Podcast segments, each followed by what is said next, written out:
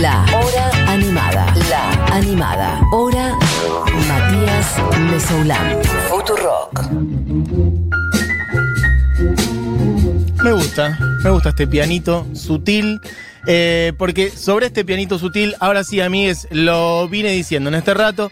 Y mm, bueno, quiero que hablemos de un disco en particular, de una banda en particular.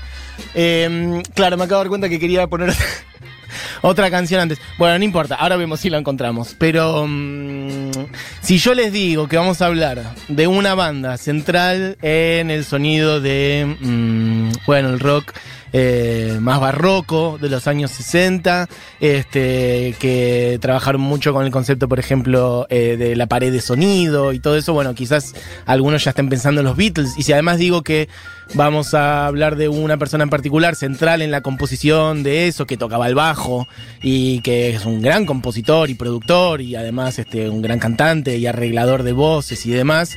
Bueno, seguramente dirán Paul McCartney. Bueno, pues no, no vamos a hablar ni de los Beatles ni de Paul McCartney, sino que vamos a hablar de los Beach Boys y en particular de un disco llamado Pet Sounds y en particular de una persona llamada Brian Wilson, a quien un poco le mandamos un beso grande allí donde ande, porque anda por algún lado, está vivo, eh, y si bien ha tenido una vida de mucha reclusión en estas últimas décadas por cuestiones ligadas a salud mental y demás, que ahora ahondaremos, bueno, está vivo y merece todo nuestro reconocimiento y creo yo que lo tiene en mucha menor medida, porque básicamente los Beach Boys eh, durante mucho tiempo, y mm, fíjate, Diego, si encontrás, y si no ya fue, alguna canción de los Beach Boys en plan, o si no Boogie, en plan Surfing USA y demás, que son las canciones surfers del principio de los Beach Boys, que tenían otro sonido, y si no, vamos directamente justamente con la primera, Diego, de Pet Sounds, que es Wouldn't It Be Nice.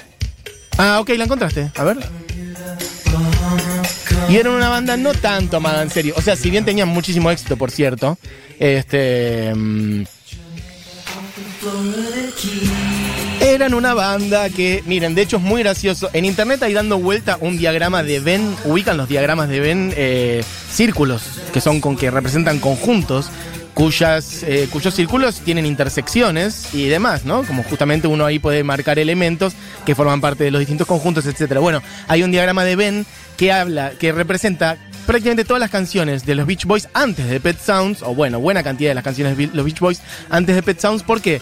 Porque hablaban todas de tres cosas, básicamente. De eh, chicas, de autos y de eh, surfear. Entonces están las canciones que hablan de chicas y de surfear, de chicas y de autos, y de autos y de surfear. Y después están las canciones que hablan de chicas, de autos y de surfear, de las tres cosas.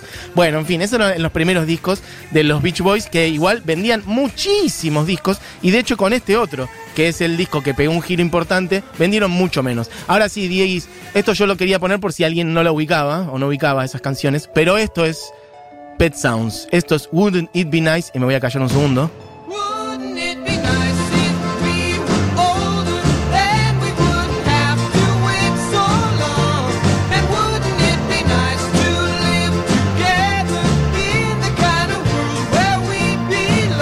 Bueno, amigos, vamos a picar varias canciones de acá. Yo voy a ir contándoles algunas cosas del contexto para que tengan un poco más de data. ¿Y por qué hablo tanto de Brian Wilson y no de Beach Boys en sí como banda? Vamos por partes. Eh, los Beach Boys, banda casi familiar, no sé si tienen esa data, pero eran tres hermanos, los tres hermanos Wilson. eh, un primo y un amigo. Es decir, eso, tres hermanos, un primo de ellos y un amigo de la familia. Eh, todo eso además eh, bajo la tutela, la férrea tutela y cuando digo tutela estoy diciendo una palabra bastante sutil, que es este el férreo control eh, del padre de los hermanos Wilson, que era un tipo abusivo, violento, básicamente los cagaba trompadas en toda su infancia y los torturaba mentalmente, un tipo muy estricto, pero más que estricto, un violento, eh, abusivo, que esto lo han contado muchas veces ellos, sobre todo Brian, que básicamente les arruinó el cerebro, a Brian le hizo mucho daño y eso de hecho tuvo que ver con, con muchísimas de sus periodos de inseguridades y de, bueno, de, de problemas mentales que combinados con drogas hicieron que eh, directamente su carrera se viera prácticamente truncada. Si bien siguió haciendo música, estuvo recluido muchísimo tiempo, sobre todo el 75 a mediados de los años 90, prácticamente internado, bajo un control de un psicólogo bastante polémico, del cual ahora diré algunas cosas. Pero bueno, volviendo al principio entonces, una banda familiar con un padre muy violento y que hacían todas canciones muy naif sobre surfear, sobre chicas y sobre autos, haciendo arreglos vocales muy hermosos, cantaban muy bien, las canciones eran muy lindas y hacían arreglos vocales muy estudiados en plan doo-wop, que eran estos eh, grupos de tres o cuatro personas que hacían armonías vocales. Bueno, básicamente giraban mucho, Brian Wilson se cansa de eso, que era un poco el líder de facto de la banda, él tocaba el bajo y toca- eh, componía varias de las canciones, era el que más se ocupaba de los arreglos vocales. A fines de los años eh, del año 64, eh, Brian Wilson dice, bueno, no puedo más, tiene como un colapso, así un, poquito de colapso nervioso y demás, frena las giras, le dice, muchachos, ustedes sigan sin mí, yo me voy a dedicar a meterme en el estudio. Y pasa a la siguiente si querés, que es You Still Believe in Me, cuando quieras vos anda tirando las otras porque no vamos a llegar. Son bellísimas estas canciones, chiques, escúchenlas, Pet Sounds merece ser escuchada sin que alguien les hable encima, como yo en este momento. Me voy a quedar callado un segundo también. I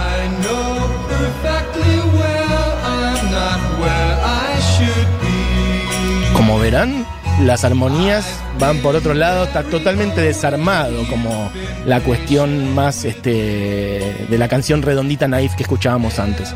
Estos son canciones que, incluso hasta musicalmente, la estructura armónica, a veces es difícil darse cuenta en qué tonalidad están las canciones, a veces resuelven en lugares rarísimos, y como verán la instrumentación es totalmente otra cosa, la temperatura de las canciones es totalmente otra cosa, porque básicamente Brian Wilson lo que hizo fue meterse en el estudio y medio no salir más, y medio en su viaje en la que estaba, viaje también de, sustancias y, y su viaje mental, bueno, se metió a, eh, a producir el propio disco de esta banda, pero trabajando con un montón de músicos. En este disco participan cerca de 50, entre 50 y 60 músicos, incluso un poco más. La verdad que los Beach Boys prácticamente no juegan, si bien cantan muchísimo y hacen, hacen las primeras voces. Lo que hizo Brian Wilson fue buscar a un montón de músicos, prácticamente orquestas enteras, eh, porque hay mucha instrumentación, eso, de, de orquesta, para armar este disco en donde él se metió a producir absolutamente todo. Piensen que en ese momento las bandas, incluso las más importantes como los Beatles, por ejemplo, tenían un George Martin produciendo y siendo la persona que, no sé, dileaba con la banda, hacía los arreglos en muchos casos y les aportaba ideas. Todo eso en este caso lo hizo Brian Wilson, él solo. Él está, hay videos de Brian Wilson dirigiendo a la orquesta, diciéndole esto sí, esto no. De hecho, fue una etapa conflictiva, varios diciendo era el Stalin del estudio, este, pero también elogiándolo porque tenía una capacidad enorme. De hecho, el resto de la banda le empezó a decir dog ears, es decir, ojos de perro. Digo, perdón, eh, oídos de perro, porque oía cosas que los demás decían, pero ya está, ¿cuántas veces vamos a hacer tomas vocales de Wouldn't It Be Nice, por ejemplo? Y él decía, no, otra vez, porque acá esto sonó mal.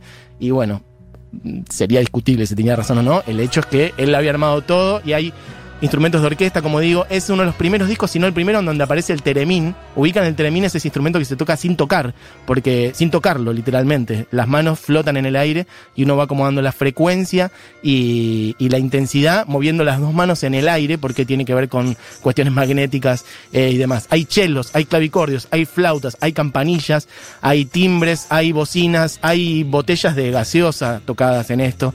Bueno, nada, experimentación sonora de los años 60. Como digo, más de cerca de 60 músicos sesionistas. Hay canciones en donde aparecen hasta 20 de ellos. Y los, los Beach Boys, bueno, meten voces y le hacen los arreglos vocales. Brian Wilson contrató un compositor de jingles para armar las letras de este disco. Es decir, medio que lo hizo él solo y es una locura absoluta. Escuchen un poquitito de esto que está sonando de fondo.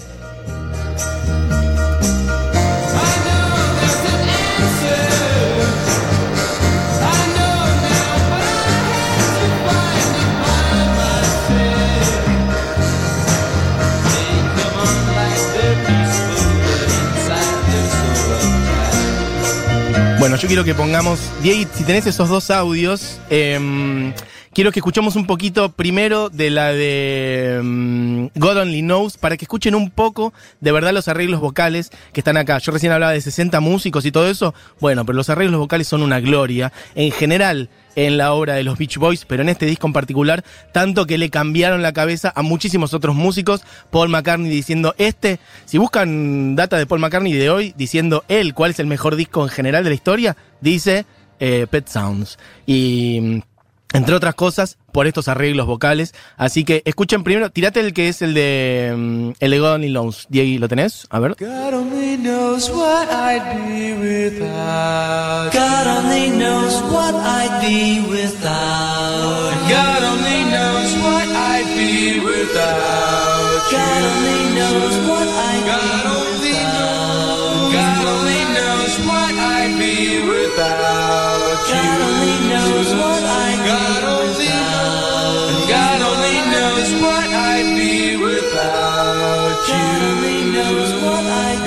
Bueno, esto sigue así, medio ad eternum, porque así es la canción. Me gusta, Diego, me metiste ahí en el medio. Yo quiero que escuchen, estas son las pistas aisladas de voces. Las traje especialmente, esto no está en el disco. En el disco está la canción mezclada. Quizás alguien recuerde porque esta canción la hace Pedro Aznar en castellano. Eh, es God Only Knows, que después la vamos a escuchar. Pero al principio de esta columna escuchábamos antes Wouldn't It Be Nice, o sea, ¿no sería hermoso? Wouldn't It Be Nice de los eh, Beach Boys, que la escuchaban entera como canción. Yo quiero que ahora escuchen un poquito de las voces aisladas, solamente las voces. Diego, tíralo cuando puedas. Wouldn't it be nice if we were older? Then we wouldn't have to wait so long. And wouldn't it be nice to live together in the kind of world where we belong? Para, para, ahí llega, ahí llega, escucha esto. You know it's gonna make it that much better when we can say goodnight and stay together. Wouldn't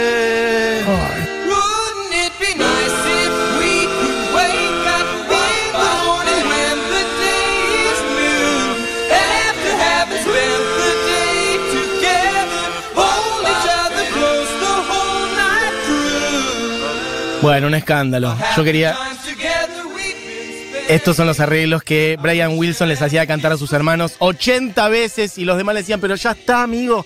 ¿Cuántas veces? ¿Cuántas horas vamos a pasar acá adentro? En ese momento no se acostumbraba a pasar tantas horas. Dicen que pasaban hasta no- 90 o 100 horas para cada canción, una cosa así. Que de hecho hoy en día es bastante común para megaproducciones, pero para ese entonces no tanto. Y Brian estaba en un viaje importante. Bueno, valió la pena. Salió este disco, Pet Sounds, disco que salió en el 66. Eh, que pasa por un montón de géneros distintos y que además también es importante esto como de la inspiración cruzada. Brian parece que había agarrado este, de inspiración eh, Rubber Soul de los Beatles que acaba de salir y a él le había flasheado esa idea de Rubber Soul como un disco de canciones que están todas buenas, que no hay canciones de relleno, que no tienen necesariamente un afán comercial, sino que hay una ligazón entre una canción y la otra y cada una está elaboradísima y tiene arreglos muy distintivos y mucha experimentación sonora con instrumentos. Y él dijo, bueno, yo quiero armar uno así, quiero que nosotros tengamos uno así y creo que lo podemos hacer. Recuerden que venían de armar discos con canciones más eso, de surfear y jajaja y la diversión y ya como más naif.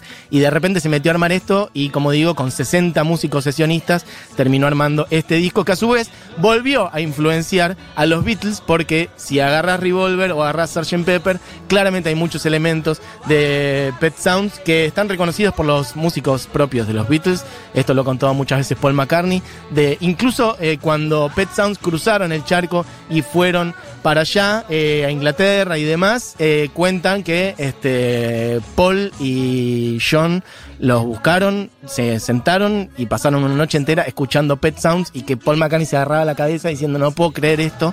Y bueno, así se... Nada, inspiración cruzada, lo cual me parece que está buenísimo encontrar las conexiones de músicos y de discos de un lado al otro de, del Océano Atlántico. Así que a mí es... Miren, podemos escuchar este un par más de las que no sé si nos queda. Claro, está bien, bueno, volvemos al principio. Pero, no, esta es la pista de voces aislada. En fin, quiero que escuchemos al final God Only Knows, que escucharla completa. Antes, volver a tirar un par de datitas. Este, si nos queda alguna, Diego, tirarla en el medio. eh, y volver a decir entonces un poquito de lo que fue la vida de Brian Wilson después de esto. Su salud mental se complicó cada vez más. Este, la banda lo fue empezando a postergar adentro de lo que era la formación eh, de los Beach Boys. Empezó a tener cada vez menos peso porque empezó a estar bueno, cada vez peor, digamos. Este, y lamentablemente tuvo un tratamiento eh, con una persona que también fue abusiva, un psicólogo que también fue abusivo y que tenía un tratamiento por entonces supuestamente de vanguardia que implicaba una especie de convivencia 24 horas en una, ni siquiera era una clínica, era medio como una persona que estaba todo el tiempo con él y con otros pacientes, una cosa realmente muy rara que lo llevó a Brian Wilson bastante al ostracismo y a separarse de su entorno y de hecho terminó con una demanda judicial este psicólogo después de estar más de 15 años pegado a Brian Wilson. Este, estoy hablando de un tipo que se llama Eugene Landy y que le terminaron sacando su licencia y tuvo que ejercer fuera de Estados Unidos. En el año 92 le sacaron por una orden judicial, le impidieron, de, de hecho le metieron una orden de restricción para que no se pudiera acercar más a Brian Wilson. Y de ahí en adelante Brian se acomodó un poco más, hoy en día cada tanto aparece, eh, de hecho hubo una especie de reencuentro de los Beach Boys hace poco, claramente ya nada es lo mismo, también la vida fue pasando, están muy viejos todos. Pero bueno, quería traer este disco en particular, que es Pet Sounds, un disco que pueden buscar elogios de todos los músicos del mundo que se les ocurra, desde Elton John hasta, no sé, Paul McCartney, que siempre dice que lo pone, que le regala el disco a todas las personas que se encuentra por la calle.